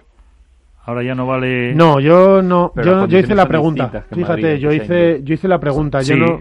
claro, no, la altura no, pero yo no evidentemente es el mismo que en Cerdeña. Sí, pero, Miguel, pero decíais, yo no porque que si le daba el sol, el, el No, eso sí que le influyó, pero, oh. pero por supuesto que influye, por supuesto que influye. A mí no me pareció nunca. Yo hice la pregunta. Yo, yo no, yo no me atreví a. No, si no digo en concreto. Ah, no, no, no. Pero se justificó, sí. no es por defenderme. Es decir, es que porque me parece que es interesante para, para nuestros radioyentes. Es decir, primero yo no lo tenía seguro eh, eso, yo vi más cosas, yo vi más cosas en lo que pasó ahí. O sea, yo vi un Lebrón mm, mucho más fallón, vi un Lebrón de que me puedo equivocar, pero desde mi punto de vista a ver cómo lo digo para que no se enfade nadie, porque es que además no creo que Juanito se enfade, pero que no le vi con tantas ganas, es que decir esto es casi imposible, decir, porque no va a tener ganas un tío ganar en semifinales, bueno, bien, por supuesto que sí, claro que las tiene, todas las del mundo, pero no le vi con tanta disposición a proponer, como decía, por ejemplo, Alberto, ¿no? No le vi eh, queriendo el punto final de Italia lo define todo. O sea, la pega mm. una y la siguiente la vuelve a pegar al clavo y listo y vámonos. O sea, y fue así. O sea, nos quedamos todos eso, es lo que hizo justo en Marbella, en las semifinales con Sancho y Estupa, que tuvieron, creo que fueron seis pelotas de partido en contra en el tiebreak del tercer set, y LeBron de las seis, de las seis pidió tres o cuatro, y en todas acertó. Sí. Esa es la diferencia entre hablar de una final y no hablar de esa. El, el, problema de los genios es que les exigimos que sean genios todos los días. Y es muy complicado eh, ser capaz de dar un 10 de 10 durante, me lo invento, cuatro meses consecutivos. Tienen bajones, por eso son genios. Porque tienen altibajos y son capaces de llegar a puntos eh, máximos a los que el resto no llegan y que, y que hace que destaquen sobre el resto. Y la comparativa que se hacía sobre Vela y Juan con la que se hace con León y con Galán es que Vela también es un genio. Lo que pasa es que es un genio en otra serie de factores, de intangibles que tiene el padre, ¿no? Del psicológico, la estrategia, que hacía que, eh, aunque Juan no jugara bien cada día, porque Juan es probablemente la figura que podemos entender como genio del mundo del pádel, eh, de Juan Martín hablo, eh, Vela hacía que la pareja fuera muy superior al resto. Pero el pádel hoy en día es otra cosa. Entonces, eh, si LeBron se desconecta, como, como estáis hablando, Ale no puede sacar un partido solo porque delante está un Vela, delante está un Uri, están un Uri y Javi o están Sancho y Estupa. Entonces, eh, hay que saber, eh, LeBron está en una temporada que tiene que aprender, por ejemplo, a saber que a lo mejor no es necesario que eh, sea durante dos torneos el mejor jugador del mundo y con eh, atisbos de poder ser uno de los tres mejores de la historia. Que a lo mejor es mejor ser capaz de ser regular durante una temporada entera y que eso a la larga va a hacer que sea mejor jugador que en momentos puntuales. Y creo que pasa mucho por ahí, porque es mucho más regular en su juego.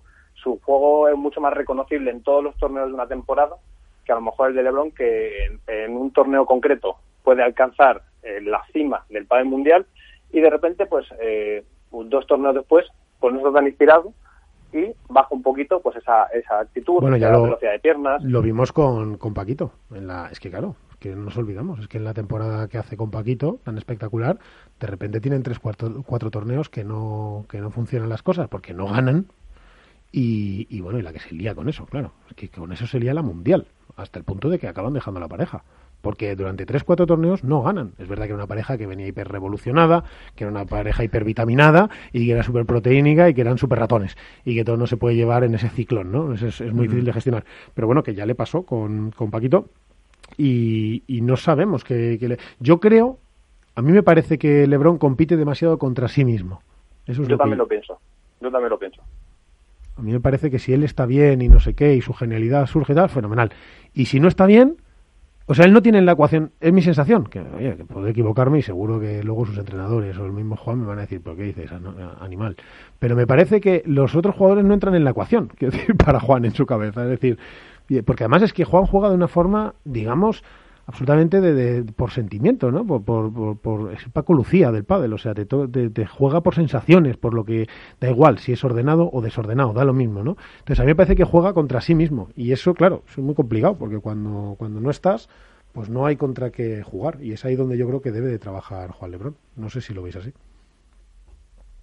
Nacho? Sí, yo, yo sí, yo sí, yo lo veo, yo lo veo igual que tú. Yo tengo la sensación esa de de que Juan pone su propio orden y el problema que tiene es que cuando ese orden no le funciona pierde un poco la brújula en ese sentido. Yo el, en los partidos, las finales que, las cuatro finales que ganaron, eh, hubo hubo algunos partidos en los que en los que LeBron hizo de sostén de la pareja, pero no solamente en el juego, sino en lo emocional. Hubo partidos en los que Ale, eh, Ale algunas veces, sobre todo en las finales, le cuesta arrancar un poquito, y es, y es LeBron el que sostiene a la pareja desde el punto de vista anímico, eh, de juego, etcétera eh, y ha conseguido engancharse. Ahora, que es cuando él está un poco más bajo, no está ocurriendo así por Ale. Y yo tengo la sensación de que no es tanto por Ale, sino porque es por Lebron que no acaba de engancharse, de que no acaba de esa mano que le puede atender a Ale de cogerla. Eh, es un poco lo que lo que decía lo que decía Alberto. Yo creo que es un jugador que, que tiene picos, unos picos eh, inalcanzables para cualquier otro. Pero claro, cuando eh, le toca la fase de Valle, eh, le cuesta muchísimo salir de ahí. Entonces, bueno, es, ya digo, 24 años tiene, eh, margen de mejora asombroso, está encaramado en la cima del padel mundial, o sea que fíjate si, si tiene para corregir eso, vamos. Bueno, pues oye, pues hasta aquí, hasta aquí el culebrón, aquí ¿eh? el culebrón, porque porque quería preguntaros y así acabamos y luego ya cogemos un poquito de aire y le damos el empujo final al programa. Pero quería preguntaros por Barcelona. Eh, Barcelona que, que se juega en indoor, si no me equivoco, eh, ya que además este año el máster se juega en Madrid. Bueno, siempre si las condiciones sanitarias y todo lo van permitiendo, pero bueno, esperemos que por lo menos a puerta cerrada, eh, a puerta cerrada es lo que vamos a, vivir. Eh, ¿Qué podemos esperar para Barcelona? Venga, vamos por, vamos por partes. Iván. Bueno, yo creo que Barcelona siempre es una plaza importante, sobre todo ahora encima que va a ser máster. Luego no sé si en el race va a doblar los el puntaje igual que un máster normal. Dicen que va a ser el primero con público. Mm, no sé a qué llaman tener público y no tener público. Yo creo que los primeros que se hicieron en Madrid sí que no había público. Luego yo creo que a partir de Valencia hemos visto entre 300 y 400 personas en las gradas, aplausos, gritos, algarabía. Pero yo no sé hasta qué punto eh, se puede decir que es un torneo sin público. Yo espero pues que el pádel femenino siga siendo igual de disputado, siga siendo igual de competitivo y espero que gane una pareja nueva en el masculino. Fíjate lo que te digo. Bueno, a ver, eh, Alberto. Una pareja nueva. bueno, Nacho. Sí, nueva en el sentido que no la gana este año. Vale, vale. Ah, cuando dice nueva es otro, otra pareja campeona. No, Otra pareja campeona, sí. no que haya otra pareja nueva. Yo creo que otra pareja nueva, así, así, a corto, corto, por lo menos yo no tengo noticias. Otra cosa es que haya algunos probleminchis de algún jugador con entrenadores y tal, pero bueno, eso ya, ya se verá. Pero, pero de momento pareja nueva, que yo sepa, no. Eh, eh, Alberto, ¿qué esperamos de Barcelona? Lo primero, lo, que ha dicho Iván del público, eh, dando por hecho que todos hemos visto que en alguna de las pruebas había gente y que se escuchaba incluso en el propio streaming, es el primero reconocido con aforo. Si no me equivoco, en el Master Final hubo unas 14.000 personas de máximo, 13.000, una cosa así, y se supone que se va a intentar llegar, llenar a un 10%, lo que estamos hablando de unas 1.500 personas aproximadamente, que es gente y que creo que, que bueno, oye, le da otra imagen ¿no? al pádel y ahí va a cambiar un poco también el juego, porque va a haber afición. Por primera vez, de verdad, más allá de que haya 50, 60 personas, 30, 20, las que sean en un torneo, va a haber afición, de verdad. Y eso cambia algo el, el juego. Y luego, con respecto a los, eh, los dos circuitos, el masculino y el femenino, pues que está todo en el aire, que es, que es lo, interesante de este año, ¿no? Que es lo que hablamos antes. Parecía que el masculino iba por un lado y de repente, oye, vamos a ver cómo son capaces Ganan y Lebron de salir de este pequeño bache, vamos a ver si Paquito y Lima después de la vuelta son capaces de hacer final, ya que han conseguido semifinales, si Estupa y Sancho le dan continuidad, Vela Tapia, que parece que atraviesa en algún momento, y en el ranking femenino, eh, creo, creo que Marrero vuelve, si no me equivoco, para este torneo. Y, Hombre, además juega en y casa, vamos sí. a ver. ¿Qué? Que juega en casa, digo, bueno, en casa, vive allí, yo creo, en Barcelona, ¿no? Sí, sí, sí. Entonces eso creo que eso va a hacer que, bueno, Ale y Ari vienen de ganar, eh, Ma- eh, Marta y Paula que están en la segunda plaza, Gemma y Lucía que pasan también por un momento, va a estar, va a estar entretenido, la verdad. Álvaro. Yo creo que Marrero va a venir que muerde. Va a venir con muchas ganas. eh, espero que esté lógicamente al 100%. Pero yo creo que va a venir eh, con muchas, muchas ganas de, de demostrar, bueno, que el, el- sobre todo de recuperar el tiempo perdido en este, en este torneo. Eh, y en cuanto a chicos, yo creo que se van a recuperar de todo esto que hemos estado hablando, se van a recuperar a nivel de, de resultados o por lo menos llegar a la final Ale, Ale y Lebron, porque las condiciones quizá van a ser, no sé si muy similares a Madrid, pero, no, pero pero bueno, yo creo que sí que van a estar eh, bastante mejor de rendimiento, de rendimiento allí. Y, y más allá de, esto, bueno, ya sabes, ya vamos a ir un, poco ultimando eh, la preparación de las parejas de cara al máster final, que como has dicho tú, esperemos que se, que se pueda dar y sobre todo eh, quizás veamos alguna cosita nueva en cuanto a juego, de cara a eso, a ir, a ir preparando las parejas top, que son las que participan en el máster final, un poquito algún cambio, yo creo, de juego y demás. Y supongo que seguiremos viendo, como hemos visto en este torneo, a, a y Tapi intercambiándose posiciones, no jugando solo anclados cada uno en su lado, sino un poco variando, igual que juegan Ale y Lebron, que, que van cambiando también muchas veces durante, durante el juego. Nacho, que... Yo me quedo para Barcelona, que no tengo ni idea de pronósticos. Me voy a voy a dar solamente tres, apun- tres apuntes.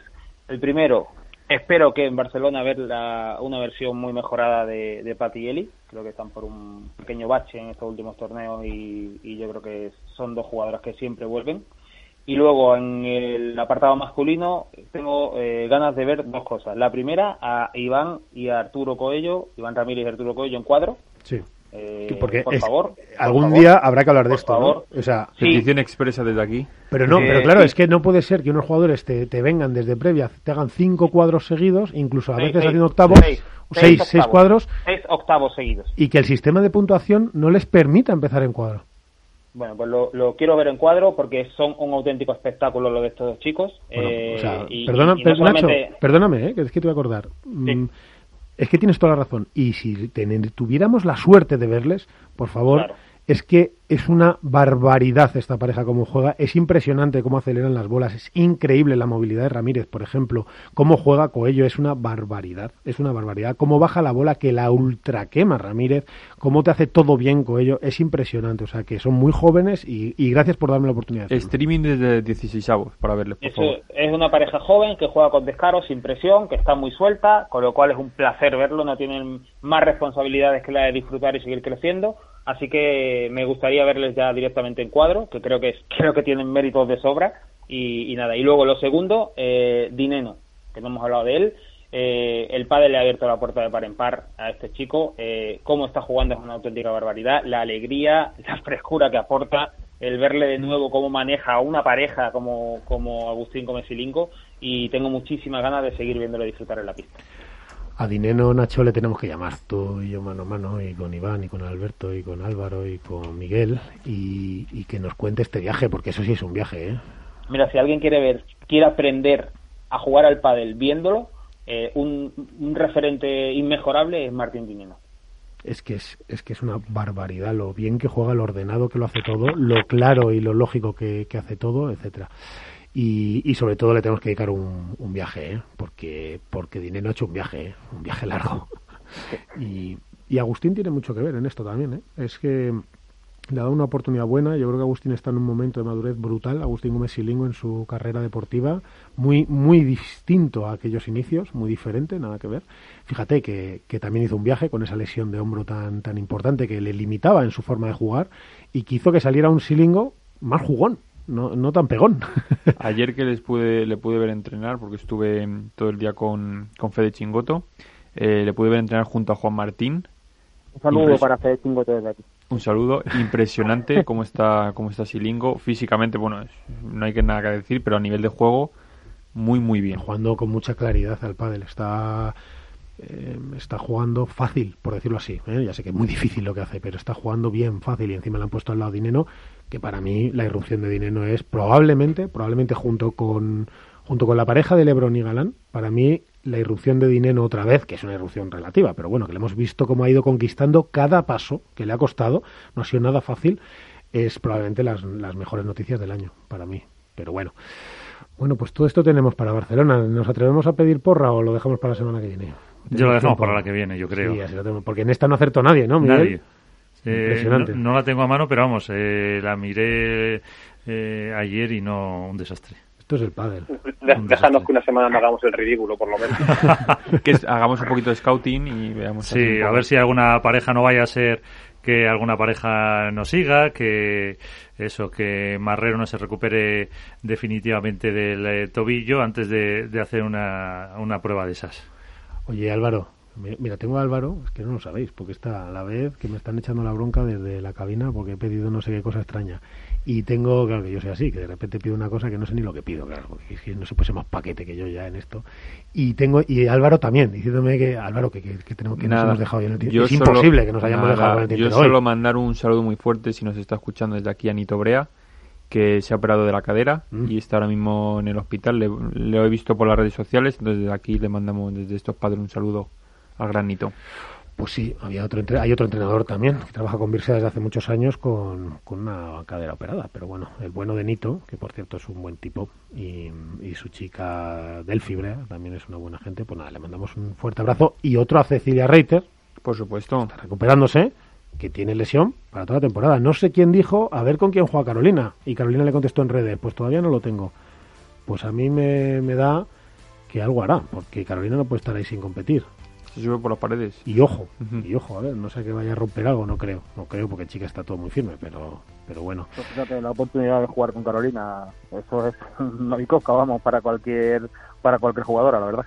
Y veremos qué pasa si se ocurre en la pista. Es que yo creo, bueno, no sé, que a mí me parece que Carolina mm, todavía, eh, todavía puede dar muchos sustos a más de uno.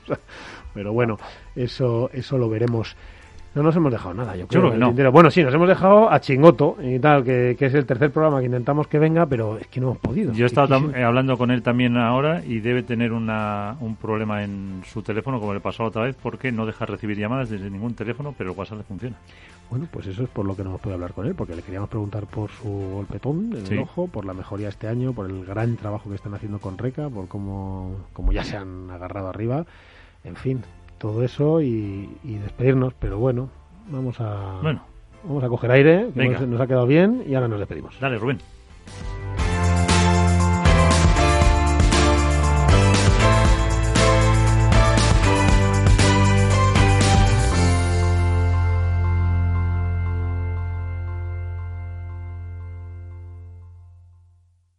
Hook Paddle ha patrocinado esta sección. Hook Paddle Time is now.